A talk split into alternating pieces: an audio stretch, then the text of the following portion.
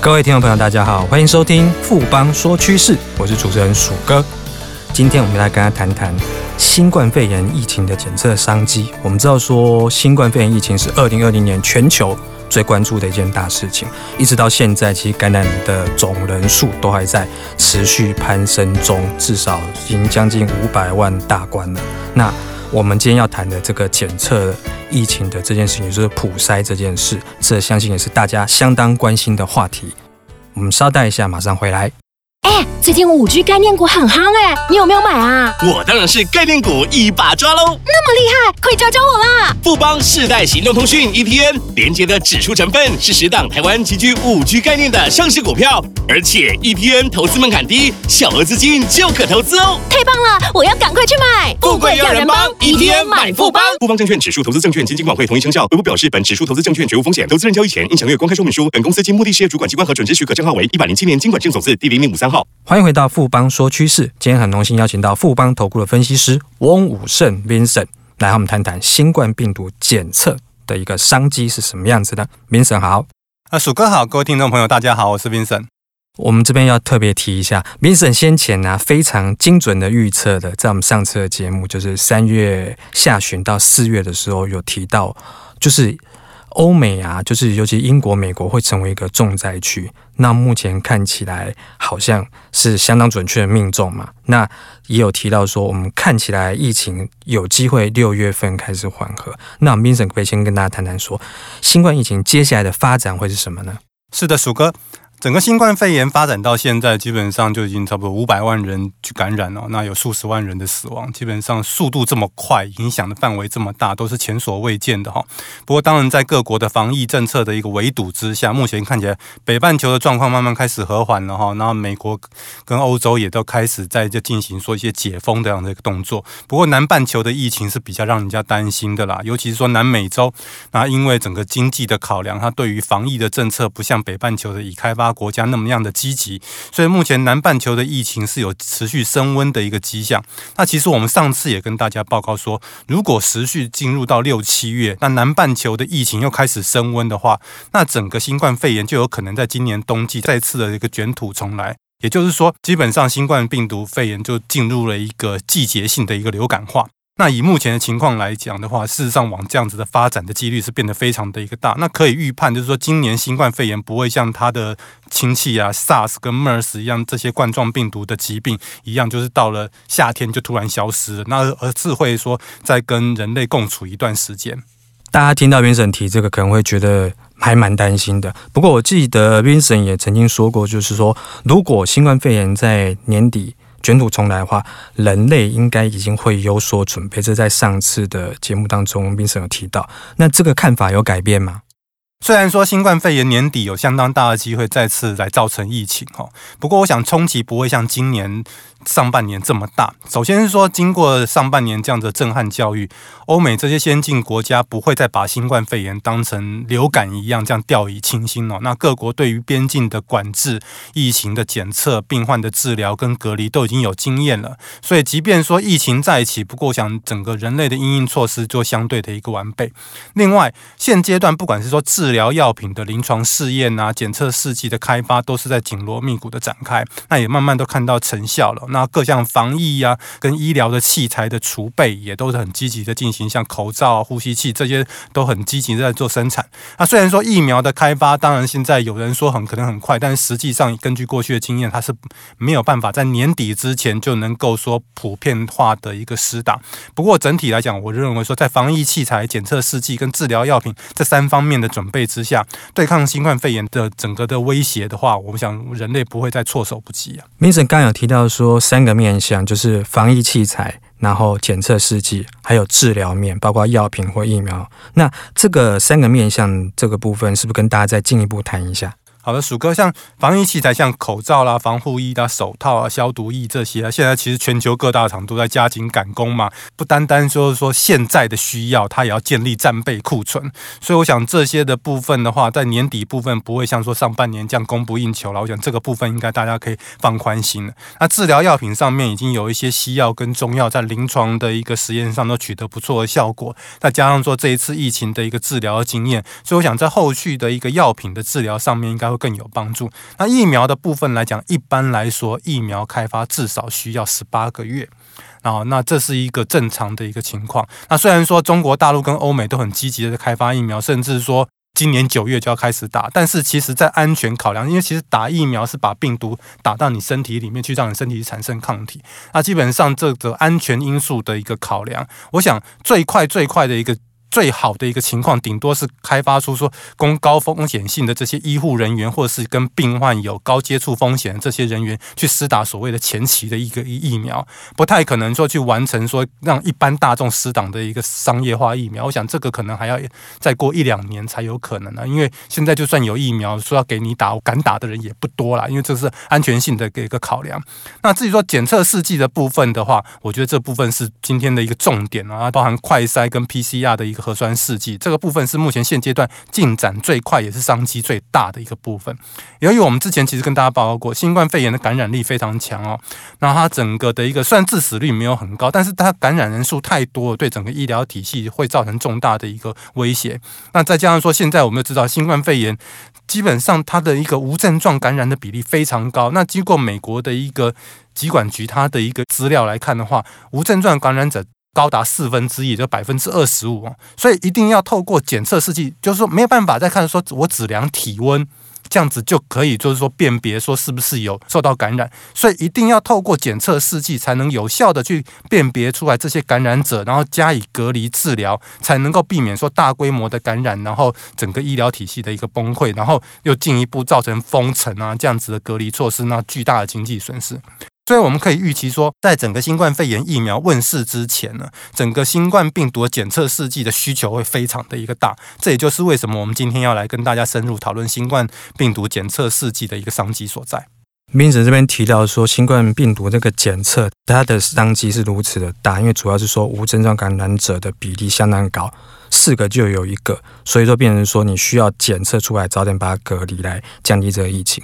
那另外一方面，我们可以从股价上面其实也可以看得到，说这几个月有关于新冠肺炎它检测相关的这些概念股啊，其他股价一有消息之后，股价都是呈现大涨。那明哲，你是不是进一步跟大家谈一下，说新冠病毒检测试剂有哪些种类呢？好的，新冠病毒的检测试剂大家可以分为三大类。第一类的话，就检测病毒的一个核酸的这种叫 PCR 技术啊，也就是目前最主要的一个检测方式。它的优点就是准确率高。简单来讲，就是把病毒核酸不停的一个复制，这样放大讯号。所以你即便只有几个病毒，这病毒量很低，我都可以透过这种 PCR 的方式可以去侦测得到。所以它在潜伏期就能够侦测到病毒。所以呢，它就是说，目前最主要的一个确诊方式的一个检验方式。那不过它的缺点是检测的时间会比较久，大概需要两到三个小时，而且它必须把检体送到实验室才能够进行。那第二种的话，就是检测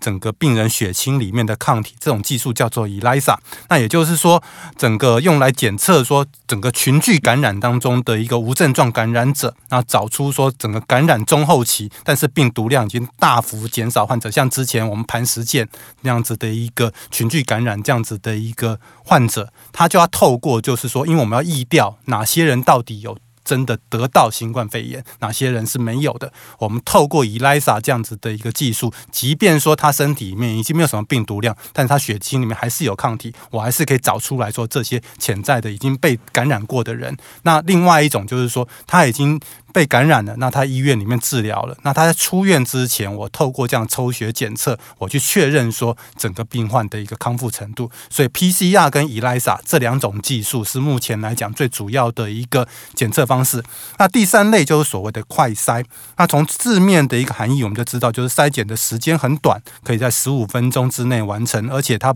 检体不需要送到实验室，当场就可以快速得到结果。那举个例子来讲，就有点像说用验孕纸或是流感。快筛这样子的一个方式，只是说相对来讲，它的一个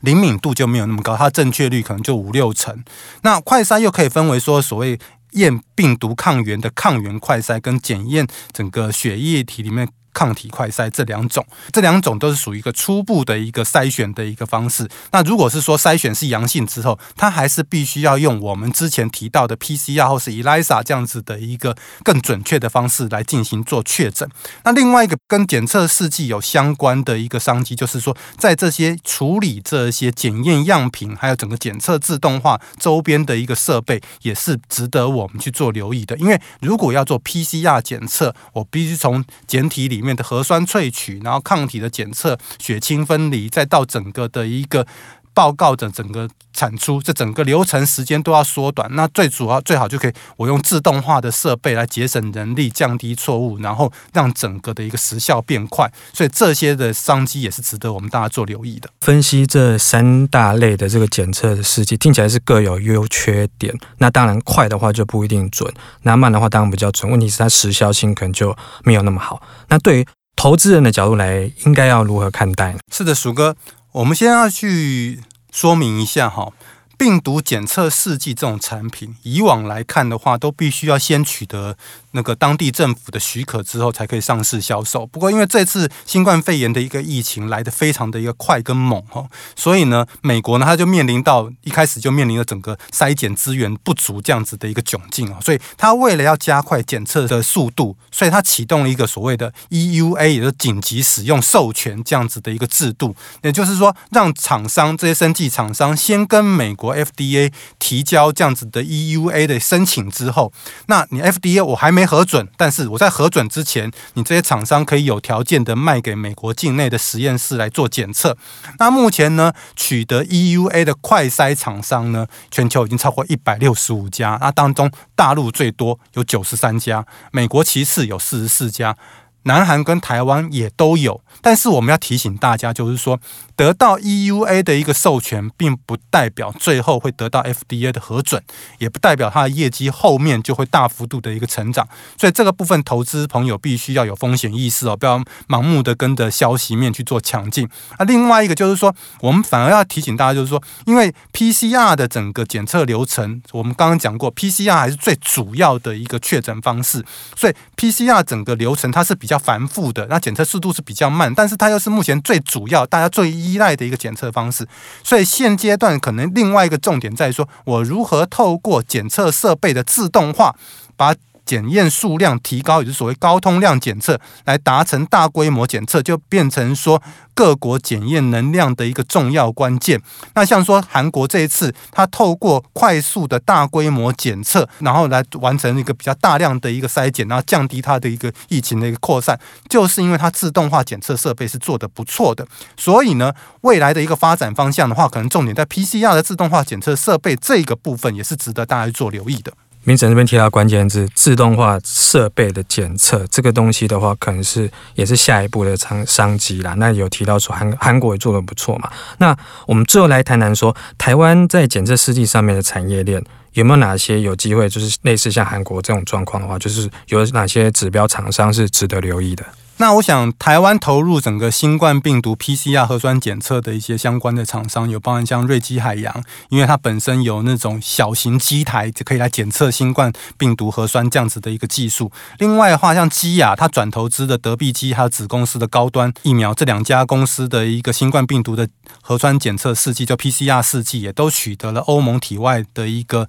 诊断医材这样子的一个资格，那其他包含像新贵的普森跟金万林，那他们也都有相关这样子的一个检测试剂这样子的一个题材跟商机，那我想这都是值得留意的。那至于说做 ELISA 这个部分的一个技术来检测抗体的公司呢，有包含像亚诺法，还有像普森，那这两家公司都有相关的一个呃产品出来。那那我们刚才前面也提到自动化 PCR 设备这个部分的话，像原本在做保健品的一个大厂大。疆那，可是它现在也在。投入在做，那甚至跟红海在做合作了哈，而且它的产品已经有提供疾管署在做实验，我想这个部分值得大家做留意。另外一家是准备上柜的一个瑞驰 A B C K Y 哈，这家这家公司，它也是目前来看的话，它也是整个高通量设备的一个提供厂商，也是值得留意。不过我们还是要提醒投资人，因为这些的提到的标的，其实最近这一两个月涨幅都已经相当的一个大，所以说虽然未来业绩的成长潜能很大，但是我们要留。留意到，就短线乖离风险的幅度是大的哈，所以这边稍微留意一下进出的时间点。另外一个就是说，我们特别要强调。上面提到这些标的，投资人要注意，它不但要有产品，产品要通过认证，也最后要去观察它的业绩是不是能够如预期的有一些比较好的一个表现。而另外的部分，如果是属于新贵股票，因为它的流动性风险是比较高的，所以这个部分的话，也是投资人必须要留意的部分。谢谢 Vincent 今天带来这么精彩又实用的知识分享，谢谢 Vincent，啊，谢谢鼠哥，也谢谢大家。经过今天的节目呢，相信大家对于新冠病毒检测的重要性，还有它衍生的相关商机，应该都有更清楚的认识了。富邦说趋势，我是鼠哥，我们下周见。